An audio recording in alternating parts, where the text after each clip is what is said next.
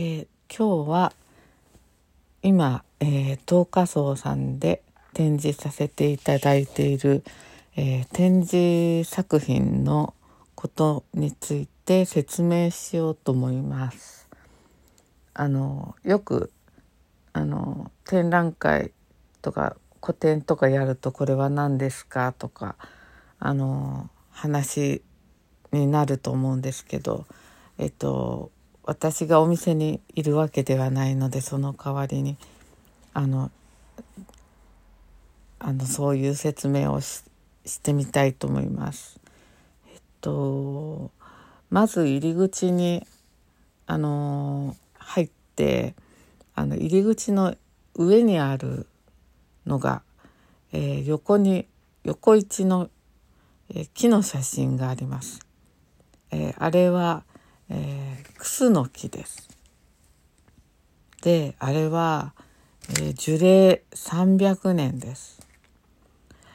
あのどこにあるかと言いますと小金公園の近くなんですがあのクスの木っていう喫茶店が前あったんですね。あの本当にこう昔ながらの喫茶店っていう喫茶店っていうかなんかこうちょっと洋館風な建物であのあのあの探偵もののなんなんだっけなあの水谷豊の相棒とかのロケ地にもなったらしいんですけどあのクスノキっていう喫茶店があってあの洋館風の。でそこは私行ったことないんですけどなんでクスノキっていう名前なんだろうとか思ってたんですけどあのその喫茶店がなくなって今スタバになってんですね。であのー、ちょっとスタバって言ってもなんかあの木材使って建てられてる平屋みたいになっていてなんかあの中入ると軽井沢みたいな感じでいい感じなんですよね。でそのあのー、こうお庭お庭じゃないなおん同じ敷地内にあのあるのがそのクスの木ななんです。あの要するにスタバに変わったんだけどあの代わりにちゃんと育ててねみたいなまあ、育ててるのが誰だか知らないんですけどあの樹齢300年にしてはあのすんごい元気なんです。あのニョキニョキしてて生きがいいしあのもうあそこ行くと本当元気になっちゃうっていうその木から本当元気もらっちゃうようなそういう木なんですね。だからスタバのも嬉しいしあの木も嬉しいしであのあそこ行くとちょっと嬉しくなっちゃうようなそういうとこです。あのスプリンクラーみたいのついてて結構あのまめにあのすごく手入れが行き届いててだからあんなに元気なのかなと思ってるんですけどでも樹齢300年ってすごいですよね。人間は300年も生きてないわけですから。そう思うとちょっとなんかこう感慨深いというかでそういうちょっとこう行くとこうなんか挨拶したくなるような木なのでそんな気持ちで撮っています。それからえっ、ー、とはいそのクスの木を見ながら左にあるのが白っぽいあの花をつけたあの木がありますがあれはなんじゃもんじゃの木です。えっともっと別名があると思うんですがなんじゃもんじゃってちょっと木に対して失礼じゃないですかって感じですよね。あの、それになんじゃもんじゃっていう名前とあれが合わない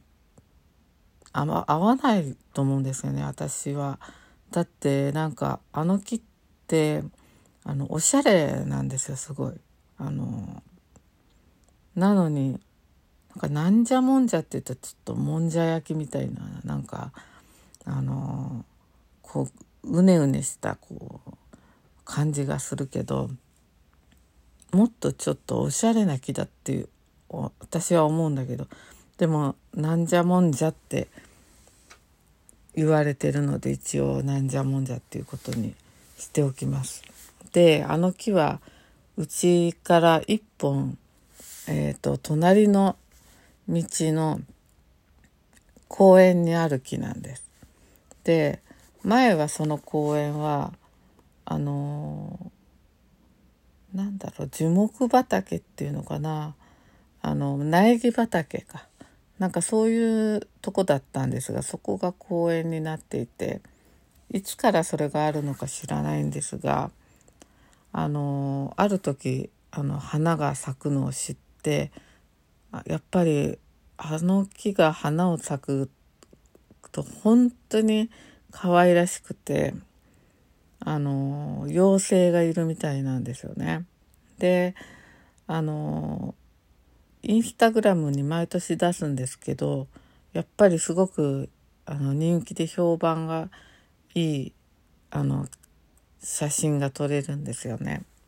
やっぱりあの毎年花が咲くとこうパーッとするからなんですよね。で夜撮るのもなかなかいい感じなんですけど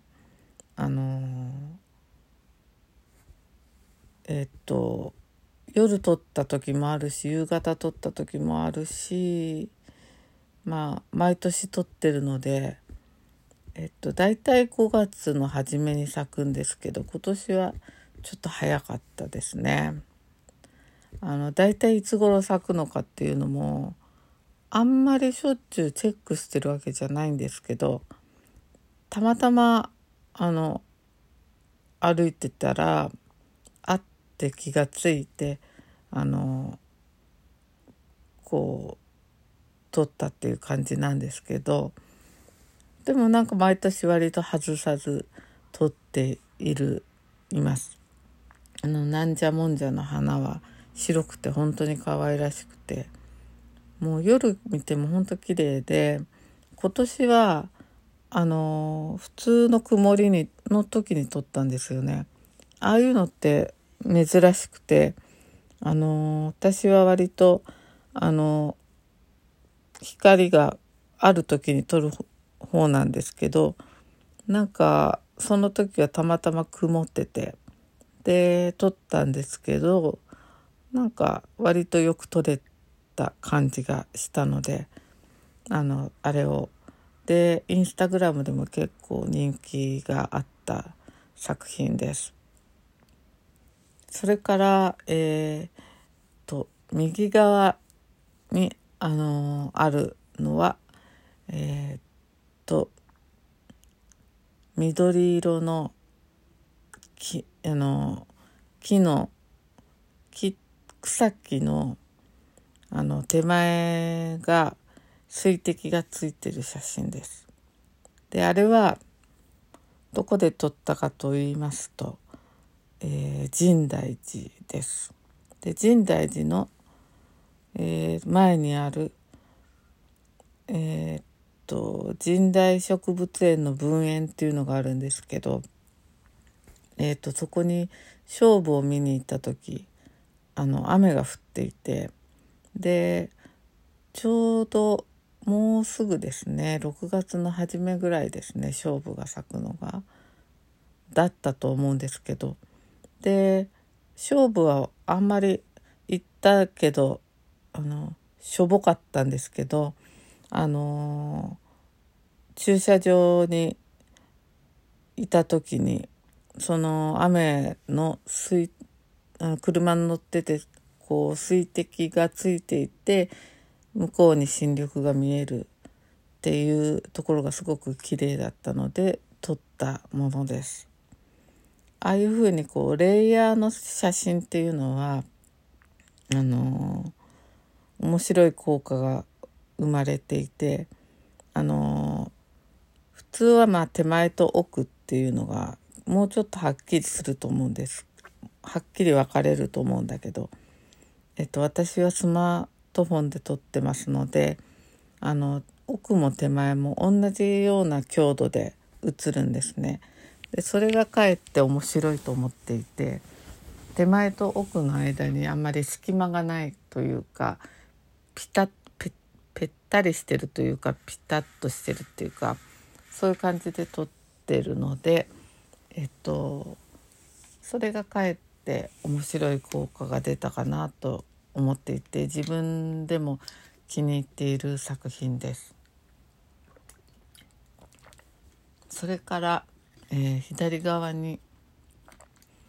えー、すぐ金魚って言っちゃうんですけど鯉の写真が飾ってあります。でえっ、ー、とあの鯉はあの小金井の貫井神社というところの鯉です。小平かな？小金井かちょっと、えー、縄文神社という本がありましてと去年はちょっとその縄文神社の本を見ながら近所の縄文神社をあの訪ねたんですけどその時にえー、っとその縄文遺跡が出土された神社ということで、えー、貫井神社という神社に行きました。小金井市でした。あの国分寺凱旋っていうんですかね。なんか刷毛の道って言って本当にいいとこなんですけどあの、こう崖の下に下のところにこうちょっとこう広がりがあるあの空間があってそこが神社になってるんですね。もともと神社っていうとなんとなくこう入り口があって奥になんかあのあってみたいな感じがするんだけどなんかあそこは神社っていうより公園とかお寺とかそんなような雰囲気もあったりしてあの全体が開けてるんですね。だからこう広がりがあってでその広がりが全部こう池があってあのその池にいた鯉なんですけどあの私あのあんまり金魚とか鯉ってあんまりあの得意じゃないんですね本当言うと。だけどあのこんなに綺麗な鯉見たの初めてって思ったぐらいすごい綺麗だったんですねあそこにいた鯉が。あの水が綺麗だったせいもあると思うんですね。その縄文神社っていうのはやっぱり水がきれい湧き水のあるとこっていうのが共通してるとこなのでそういうこともあってなんかすごい恋が生き生きしてたんです。あの神主さんの奥様がいらっしゃってでなんか水草を分けてくださったんですけどあのいろんなこうあの水草とかあのいろいろ植物とか育てていて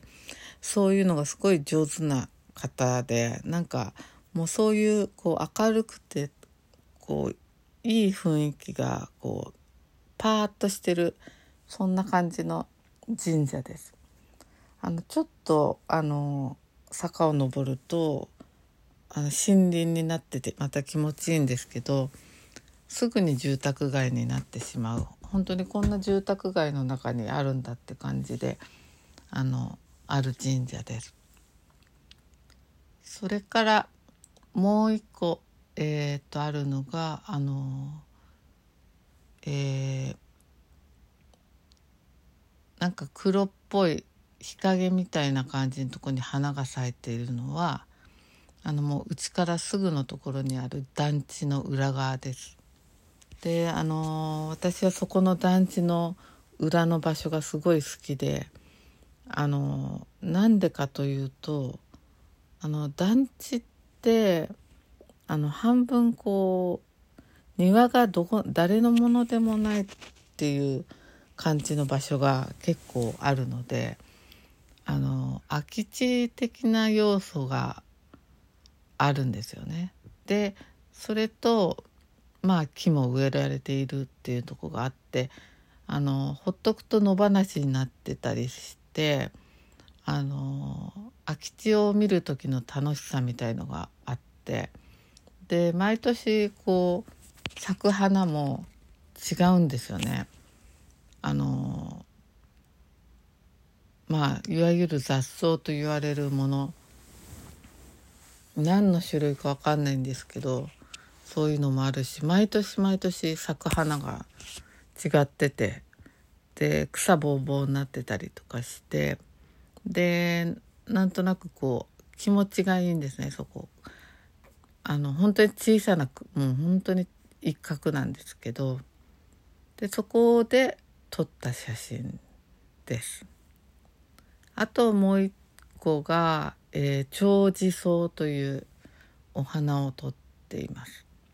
えっ、ー、とそれはうちの庭に咲いた花です。あの長寿草って山野草の